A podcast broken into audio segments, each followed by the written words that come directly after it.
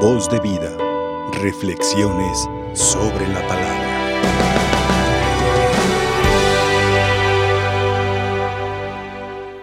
Muy queridos hermanos, el libro de Esdras nos pone dos términos muy actuales a considerar durante toda la vida.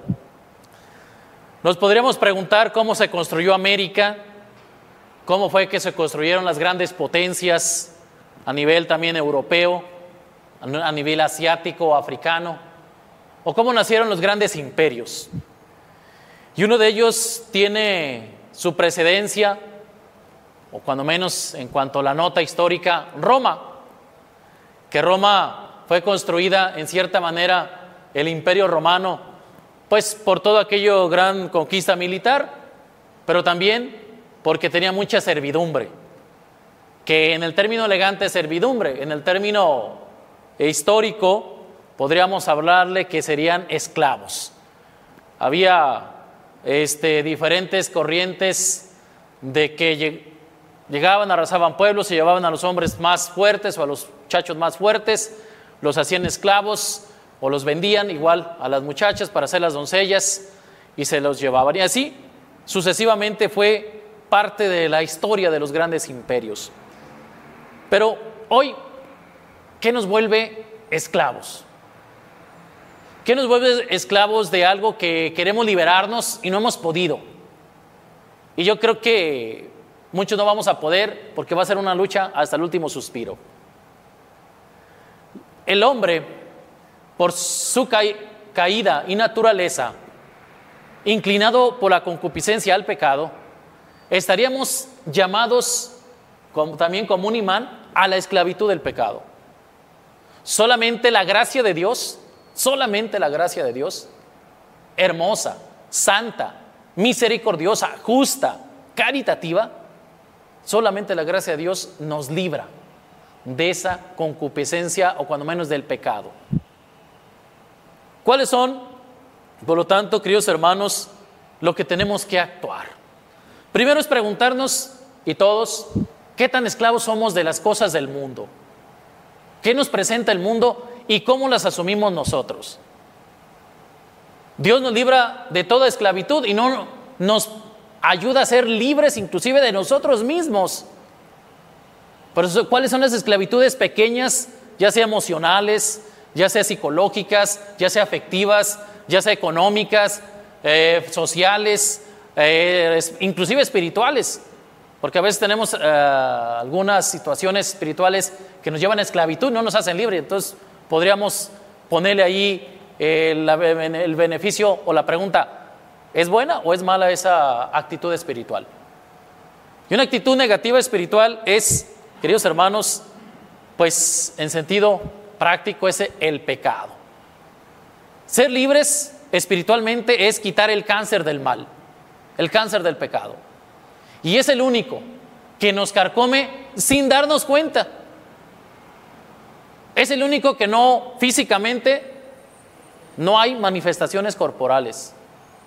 El cáncer espiritual, que es uno de los que más nos esclaviza, prácticamente nos puede consumir. Podemos estar, como dijo por allá los filósofos griegos, muertos en vida. Tenemos que luchar por liberarnos. Y la pregunta es, ¿cómo? Fácil. Él es el liberador. Él es el libertador. Él es el que ha dado todo gota a gota de sangre para quitarnos todas esas maldades, todas esas esclavitudes y para hacer, como muchos de ustedes saben y conocen, comportarnos como hijos de Dios. Somos realmente del linaje de Cristo. Somos del linaje divino. Pero nuestra humanidad sometida al pecado, a la caída, no alcanza a levantar los ojos o cuando los quiere levantar, el pecado quiere hacerlos que se le cierren para no ver con amor y dignidad al que lo ha liberado. Y lo veíamos en el Salmo. Lo veíamos en Esdras, lo vemos en predicar y curó toda enfermedad y toda dolencia y mandó a sus apóstoles a predicar. Esa tarea evangelizadora no solamente de los apóstoles, sino de cada uno de ustedes en sus hogares. Porque ahí es donde empieza la tarea evangelizadora. no es en las iglesias, allá vamos al catecismo, como fuimos todos. Bueno, espero que hayamos ido todos, ¿verdad? En la familia empieza la primera libertad o la primera esclavitud para poder ser auténticos o hijos de Dios o mediamente falsos hijos de Dios. No porque el bautismo no sea efectivo, ese nos hace ser sus hijos, pero por la mentira o la maldad que se viene en las familias últimamente y en todos los tiempos. Siempre en la familia, cuando menos lo que me ha tocado a mí platicar con la gente, yo soy como confesor en la Merced. Entonces, más o menos a grandes rasgos, a nivel de conciencia, desde la familia empiezan muchos problemas, muchos problemas. Ya sean los traumas del papá, de la mamá, y no porque estén traumados, simplemente porque no se dieron cuenta que venían heridos desde también de sus padres, y así sucesivamente nos vamos sin darnos cuenta a veces. Porque sería muy fácil como culpar, no.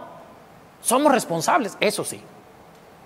Por eso el Señor nos invita a que no lo abandonemos, aun cuando nos sintamos esclavos del pecado, no lo abandonemos a Él. No huyamos. Que no tengamos miedo a nuestras propias esclavitudes para poder ser libres. ¿Cómo dieron testimonio esos santos beatos eh, Cristóbal, Antonio y Juan, primeros nativos en dar su vida, eh, testimonio de sangre por la cruz de Cristo, allá en 1529? Pues la dieron por amor, porque creyeron en el proyecto de Cristo, hablando en términos tecnicistas de proyecto, ¿ah? pero creyeron en su palabra. ¿Tú crees en la palabra de Dios? ¿Cómo demuestras que crees en esa palabra? Santiago, el domingo hizo ocho días, lleva para quince, nos hacía una pregunta. ¿Cómo puedes demostrarme tu fe sin obras? ¿Cómo? Y la fe tenemos que, en cierta manera, no solamente irla demostrando, sino vivirla para poder dar fruto. Y es un fruto que permanezca hacia la vida eterna. Por eso la confianza en Dios, no lleven esto ni lleven lo otro. Y si alguien no lo recibe, sacúdanse el polvo de los pies como acusación.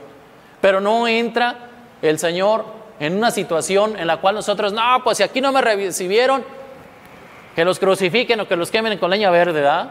No.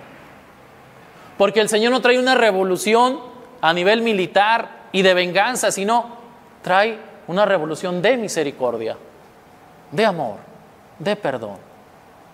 Así que hemos de sentirnos totalmente acogidos por Dios en todas nuestras esclavitudes para ser libres.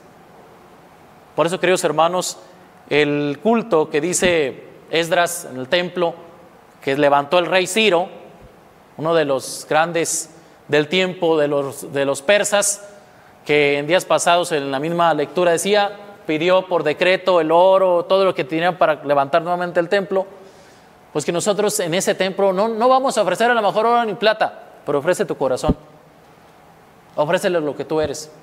Eso es más valioso que el oro y la plata. Pero para eso hay que ser conscientes y conocernos quiénes somos, qué le ofrecemos a Dios. ¿Le ofrecemos riqueza o pobreza? ¿Limpieza o suciedad. ¿Qué le ofrecemos a Dios? Por eso vamos viviendo con alegría este llamado a Cristo a ser libres. Libres porque Él así nos lo ha hecho vivir, saber, y Él ha pagado nuestra esclavitud.